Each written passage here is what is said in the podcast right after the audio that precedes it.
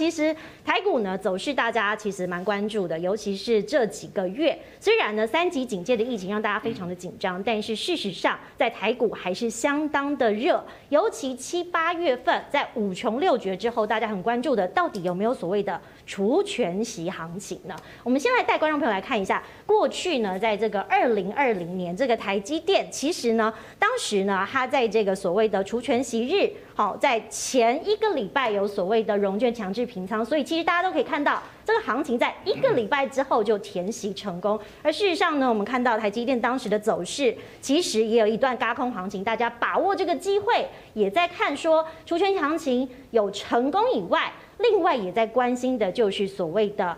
现金股利到底配多少？其实今天有一个非常重要的讯息，因为今天早上，其实鸿海的董事长郭台铭他已经呢有被公布，他今年的股利会领到五十亿。那这个呢，现金的殖利率将近有这个四块钱，好，所以我们可以看到红海的郭台铭呢，这个七月二十二号每股要配四块钱的同时，大家就很关注了。还有哪一些是高殖利率？而殖利率的概念又是什么呢？我们今天财经小学堂请燕丽姐来跟大家温习一下所谓的殖利率到底是什么概念。好，简单来说呢，当我们今天买股票的时候呢，它可能会配两种东西给我们，一个呢是配股票，然后呢一个是配股息，也就是配现金。所以一般来说，我们算的值利率呢是在现金值利率的部分，现金股息的部分。那要怎么算呢？其实我帮大家整理了一个图表，大家可以看到。所谓的现金股息值利率呢，就是呢我们配息的部分呢，再除以呢股价。那我举一个实际的例子好了，比如说呃这两年非常流行的叫做纯股族，特别是纯金融股，因为大家觉得说啊金融股啊那个大到不能倒啊，尤其呃我觉得台湾的主管机关真的就猴心哎，很佛心来着，之前还公布了六家大到不能倒的名单，所以呢很多人就觉得这六家钱都不会倒，就闭着眼睛买啊。是好，那六家里头其中。有一家就是我刚刚手把里头举到的例子，叫做兆丰金。那我们呃以兆丰金来看好了哈，试算一下，配息配一点五八块，然后除以股价是三十二点七五，三十二点七五是昨天的股价，因为这板子是昨天做的，所以呢除下来呢，它的呃这个现金股息值利率是四点八二趴，好不好？每个人标准不一样，对不对？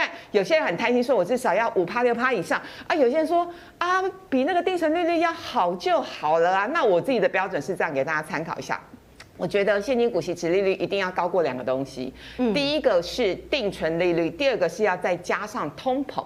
为什么要高于定存利率？因为现在呢，台湾是一年的定存利率是零点七趴，那其实呃欧洲是负利率，美国是零利率，所以呢。只要我今天一个理财商品，不管是股票或者其他的理财商品，能够高于定存利率，再加上通膨的话，我这样就有打败通膨的概念哦。是。那通膨现在是多少呢？政府公布的最新的 CPI 是二点四多帕嘛，对不对？好。嗯。那事实上，民众的感受不一样，很多人觉得啊，物价每一年不是都是三帕五帕在涨吗？好，所以呢，总结。给大家另外一个小结论，在我心中，我觉得要呃号称所谓的真正符合高股息值利率的这样的标准，应该是至少要有四到五趴以上，四趴以下，我觉得基本上可以不用看了，对，嗯，就不用考虑了，对，对，对，就不用考，就不是符合所谓的呃高股息概念股了。是，嗯，因为刚刚艳丽提出来这个四趴五趴，我们一般来说高股息或者是所谓的高值利率，大概是抓五趴左右嘛，伟泰。哎，欸，的确。我们看到每一个人的一个感受是不一样的哈，所以其实我也蛮赞成刚刚艳丽所说的。其实我们所赚取的一个报酬率啊，其实就是机会成本。什么叫机会成本？就是如果这笔钱呢，不拿去投资股票去做这个参与除息动作，我去做这个所谓定存啊，这是我的机会成本。那个机会成本再加上我们所谓的通膨，那通膨的确这边看起来两点四、二点四、二点五都有。哦，所以我个人觉得在接下来的一个。这个参与除权息的部分，我觉得大概至少都要四个 percent 以上，我觉得会比较好。嗯，对。所以四个 percent，那如果说以这个百分之四来说，是不是真的高过于百分之四就好呢？我也要请教伟泰，因为有时候我们在这个所谓的数字的这个抓的观念上，可能不一定是这么的准确，或者是我们要考虑因素很多。因为我们刚刚讲的这个所谓的直利率，可能是一种。投资报酬率嘛，所以大家看就觉得说，如果像存银行的概念一样，如果这个趴数很高，我就希望我把我的钱存进去。是，可是还有很多波动的因素要考虑。对，好，其实很多人其实对这个殖利率的一个高低，他们会第一个优先考虑。但是我必须要特别讲一下，就是殖利率哦，如果说是高的话，它的除息缺口就大。什么叫做除息缺口？就是假设我今天、明天要除息，我今天买进去，然后明天早上一开盘的那个价格，就是我今天收盘价扣掉我的这个股息。假设刚刚那个兆丰金嘛，三十二点七五，三十二点七五。假设它这个除息是除一块半好了，它隔天早上的开盘就是三十二点七五，扣掉一块半。换句话说呢，它这个空间就是我们所谓的殖利率的一个空间。嗯，换句话说，当你殖利率越高，就代表这个除权息的这个缺口就越大，而缺口越大，填息难度就会比较高。嗯，OK，好。那换句话说，那很多人就想，那我是不是就那我是不是就挑这个殖利率低一点的就好嘛？那殖利率低，我的除息缺口就会小，那这样就比较好填息。可是问题就来了，就像刚刚燕玲姐讲说的，殖利率多少才够？是，这是我个人的看法了哈。我真的是比较斤斤计较，我是小小小气的那一种。我他这些手续要算进去，太恐怖了。对啊，零点二趴都算进去。对啊，你看。我们买卖股票不是要手续费吗？千分之一点四二五来回各扣一次嘛，对不对？这是一定要扣的吧？好，躲不掉的。千分之三交易税是缴给国家的，也躲不掉的嘛，这是要加上去。然后机会成本，刚刚燕俐解释说零点七，我找到的一年期的定存大概是零点八左右，其实差不了多少，零点八零点八五。还有通膨。当然我，我我尊重这个主计处的这个资料，到两趴左两趴五左右，但我抓保险抓两趴。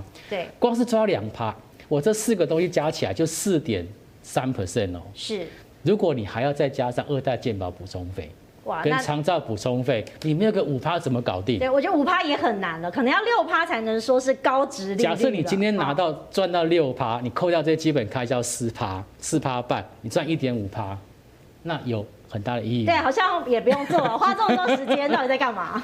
所以其实我我其实我我个人的看法是这样子的，我们人有一笔钱，是你可能有一部分的资金比例是去参与这个除息的，然后就做一个固定的现金流入的一个操作，但是可能会有另外一个比例的资金，它是会参与就是股价的波动，因为股票投资的获利来源有两个，一个就是。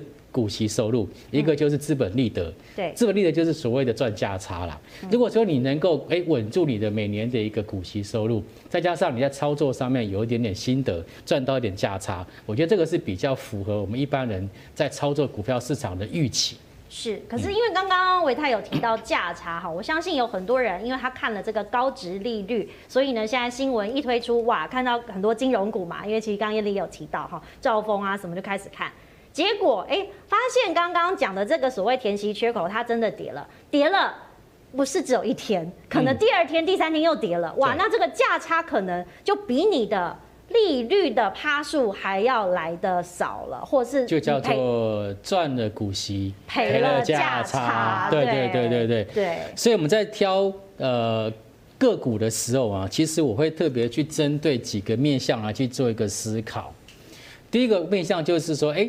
刚刚提到的殖利率的高低，因为如果说殖利率太高，那个除息缺口就很大，是它填息的难度就会增加。这第一个我会考虑的。对，第二个就是说，哎，产业未来趋势，哎，如果这家公司的产业未来趋势是非常的不错的，前景看好，包括像电动车或者五 G，那表示这家公司未来获利还是会持续的成长。那么它填息的这个事情，应该也只是指日可待。第三个就是个股的股价位阶高低，嗯，像前阵子有一些领先，在过去这一两个礼拜除息的一些标的，嗯，包括像华固等等的，是，事实上它现在在以大盘来讲，大盘位阶大概在一万七千点，算历史高档。那个股的股票，假设它也同时在历史相对高档，它除完息下来，大概短时间之内要去做填息的几率也会稍微低一点点。是，然后第四个，其实是我个人最重视的，就是你在除息的当下。嗯，市场的气氛到底如何？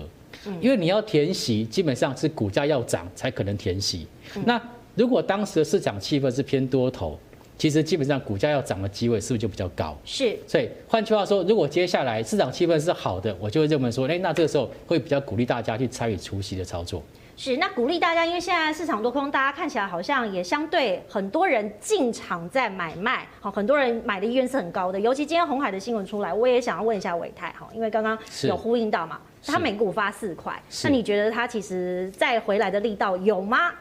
先讲啊，假设它现在股票大概一百一十块，等于到一百二十块钱附近最近。对。那如果说每股发四块，嗯，那按照我们刚刚的算法啊，就是它现在持利率大概不到四个 percent，对，大概三个 percent 左右。是。哦，所以如果说。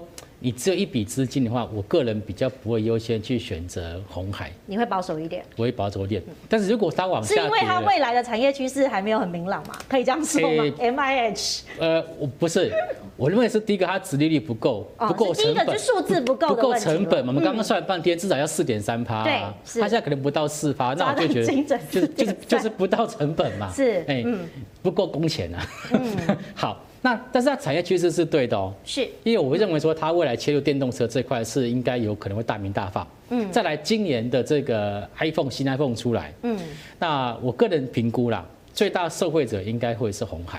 嗯，为什么？因为其实印度已经没有办法生产了，因为印度疫情的关系。是，所以现在所有的这个代工组装的订单全部都拉回到中国，拉回到郑州。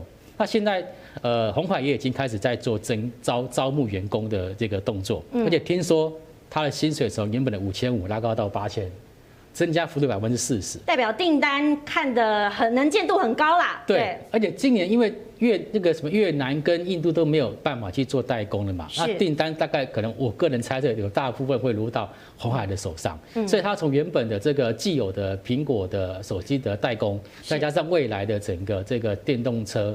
的这个所谓的发展来看，我觉得其他长远的趋势是 OK 的。是，所以其实还有很多因素要考虑。那我也要回到艳丽，因为艳丽刚刚提到这个金融股部分。那事实上，我觉得不止兆丰啦，还有很多个股，其实相对来说看起来很安全，但里面也有一些危险的因素在，是不是要特别考虑？对，应该这么说，就是像维泰刚刚讲到，今天呢，很多人买股票会看。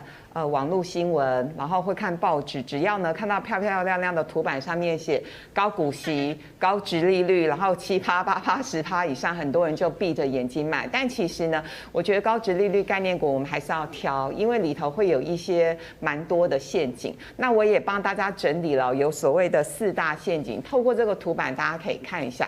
第一个其实就跟维泰刚刚讲的这个英雄所见略同了哈，蛮呼应的一个概念，就是产业变化迅速。真的很快速哦！我举例就是，当年我们都很爱用国货，我们都很爱用宏达电的手机。可是呢，大家也知道，就是呢，产业变化真的非常非常的迅速。那如果你光看殖利率，宏达电有一年的殖利率是四趴多，有一年我记得是八趴还十趴。所以呢，当你一看哇，八趴十趴，你跳下去买的时候，你就发现股价一直跌，一直跌，一直跌。所以呢，其实呢，我觉得如果我们今天是一个长期存股的心态的话，产业呃变化太迅速的。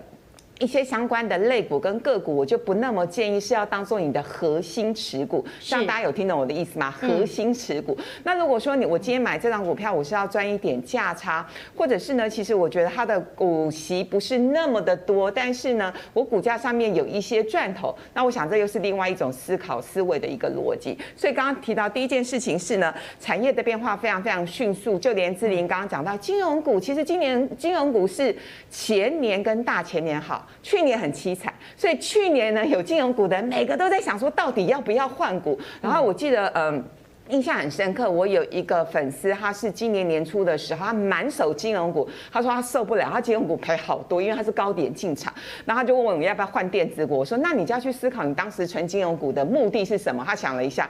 配息啊，对，那 应该就不要换了，因为电子股这波动性更大。对对，那所以幸好嘛，他当时没有再换换到电子股，因为他如果再换电子股，他这一波的金融股又没有赚到了。所以其实产业变化叙述真的很快。那金融股为什么去年不好？主要是因为降息。那今年呢就落后补涨，好，是好，所以这是第一个要注意的陷阱。那第二个陷阱是是就是呢，能不能够快速填息？我也举个例子，亚欣，亚欣是非常有名的建商，嗯，他在呃北台湾，然后。他在东南亚有些建案卖得非常非常的好，而且他有很多的死忠的粉丝。那我们单看他的殖利率很棒啊，八点九趴，实在是太漂亮了，对不对？这应该有超乎维泰的水准了。对，非常非常漂漂亮。可是通常我都会提醒大家，就是呢，我们今天只看殖率率会掉入一个迷思，你能不能够快速填息这件事情很重要。嗯、那大家会说啊，快速填息，我要到底要怎么查？其实现在网络上很多相关的资料，网络是个好工具，它都帮你整理的好好的。你去年填息花了几天？是前年花了几天？公司从上市。到现在成立了二三十年，它的平均填息的天数都是多少？比比如说像雅欣，哇，历年来二十几年来平均填息三百四十一天，大家觉得久不久？将近要一年嘞。对，如果三天的话，一定觉得哇，人家台积电才一个礼拜。对啊，好，所以这是第二个陷阱。嗯、那我们来讲第三个第陷阱。第三个陷阱我觉得比较有意思，就是说，呃，以金融股来说的话。通常每一年哦，它都会在除权息之前，它就先涨一波。是。那等到呢，它涨上来之后，也就是快除权息的时候，你再觉得，哎，我就是要赚它的配息，你再跳进去买，其实那个压力就会大了。我的意思是说，我们举富邦金来讲好了，富邦金或兆丰金或其他的金融股，去年最快速填息的话，富邦金会排前几名，因为基本上它的本它的这个基本面不错。嗯。所以呢，我们今天要挑配息的。股票快速填息的股票，还是要回归到个股的基本面。那刚刚提到富邦金，我觉得七十五块钱以上，其实你在买进，然后要赚它的配息跟价差，我觉得其实是有一点挑战性。因为富邦金就今年来说，已经变成标股了，它年初到现在涨了六成之多。哎，好，我们快速讲最后一个是配息能不能够那么持稳？我觉得这也是另外一件要思考的事情。我举友达好了，大家都超爱面板股的，友达二零一八年配一点五块，二零一九年配一块，接下来又配了零点几块。哎，今年美爆还有，因为去年疫情的关系，大家都买大电视，对不对？好，所以今年配的不错，今年秒填息。可是呢，这种股票如果像我刚刚讲的概念是，你希望买了之后你要存三年五年，其实这种循环比较快的产业就不太适合了。是，对。